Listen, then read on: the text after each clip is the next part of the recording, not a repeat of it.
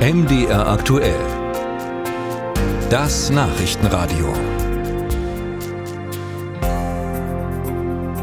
Muss Deutschland auf die zunehmenden Konflikte reagieren? Die Bundesregierung spricht ja von einer Zeitenwende seit Februar 2022, also seit dem russischen Angriffskrieg auf die Ukraine. Dazu kommt nun der Krieg in Israel und in Gaza.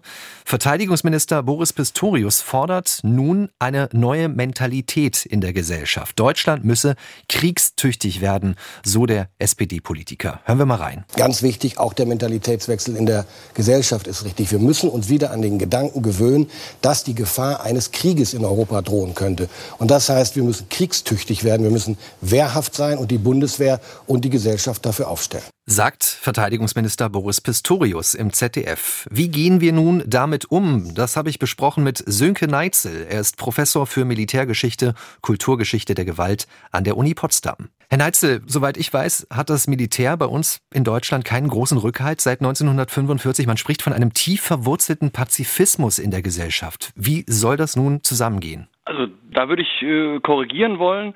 Ähm, die Deutschen waren nie pazifistisch, ähm, weder vor 1990 noch danach. Ähm, das zeigen alle Bevölkerungsumfragen und wir haben ja auch in der Zeit des Kalten Krieges in Ost und West ähm, drei bis vier Prozent des Bruttoinlandsprodukts in die Streitkräfte äh, investiert.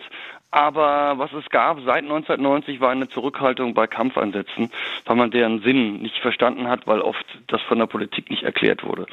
Also es gibt eher eine reservierte Haltung, wenn Politik nicht wirklich erklärt. Und da geht Boris Pistorius nach vorne. Er ist meines Erachtens ehrlich.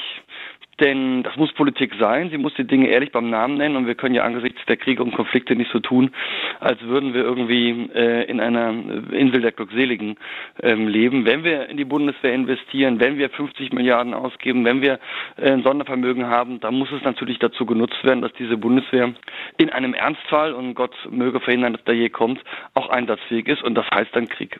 Hm. Also kriegstüchtig ist sein Wort. Ja. Wenn wir auf die Wortwahl schauen, müsste er nicht eher von Verteidigungsfähigkeit sprechen? Also geht es nicht vielmehr um die Frage, ist unsere Bundeswehr verteidigungsbereit? Ja, das ist, ähm, die Deutschen sind Weltmeister da drin, sich die Dinge schön zu reden. Nicht? Und wenn man sich mal vorstellt, natürlich ist Verteidigung äh, das Richtige, da haben Sie schon recht. Nur ähm, man kann damit eben auch den, die letzte Konsequenz vermeiden. Also wenn man mal jetzt ein Szenario wirft, ähm, Deutschland müsste die NATO-Ostflanke verteidigen was ist das anderes als Krieg? Dann ist das ein, ein, ein zwischenstaatlicher Krieg. Und ähm, ich bin immer für Ehrlichkeit in der Politik. Und er, leider ist Politik so, dass sie mit Worten es irgendwie vermittelbarer macht, abdämpft, die Seelen, unsere zarten Seelen schonen will. Nein, man muss es schon beim Namen nennen. Wenn es das Szenario, was wir jetzt haben, ist eben anders als in Afghanistan. Da ging es um Konflikte und dergleichen. Das Szenario, was jetzt da ist, Landesbündnis Verteidigung, heißt eigentlich nicht anderes als die Vorbereitung auf einen Verteidigungskrieg. Das muss man dann aber auch so nennen. Hm. Welche Tendenz hören Sie denn daraus mit Blick auf unsere Wehrpflicht? Die ist ja ausgesetzt. Wird die wieder eingeführt? Worauf bereitet uns der Minister da konkret vor? Wehrpflichtwiedereinführung sehe ich nicht, weil das würde die Bundeswehr überfordern. Aber Sie sprechen es an, die Bundeswehr, das größte Problem der Bundeswehr ist das Personal. Und ich glaube nicht, dass man das durch alle möglichen Facebook-Kampagnen oder sonst irgendwie wirklich lösen kann.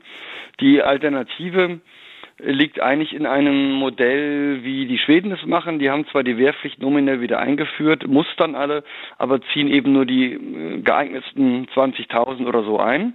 Das wäre ein Modell. Ein anderes Modell ist das des Bundespräsidenten, Frank-Walter Steinmeier, der ja ein freiwilliges soziales Jahr sich vorstellt, dass man dann auch bei der Bundeswehr ableisten könnte, aber natürlich auch bei Feuerwehr, äh, Krankenhäusern und so weiter. Und ich glaube, dass wir ähm, über kurz oder lang eine dieser beiden Lösungen werden gehen wollen, weil sonst äh, die Bundeswehr weiter schrumpft und ähm, sicherlich nicht kriegsfähig sein wird.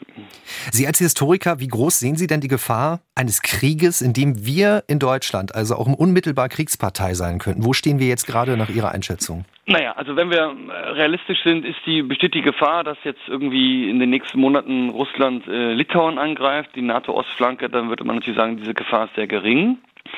Äh, wenn wir jetzt auf die Zukunft schauen, in fünf bis acht Jahren, wer will von uns beiden, Sie und ich, sagen, ähm, äh, ob das nicht der Fall ist?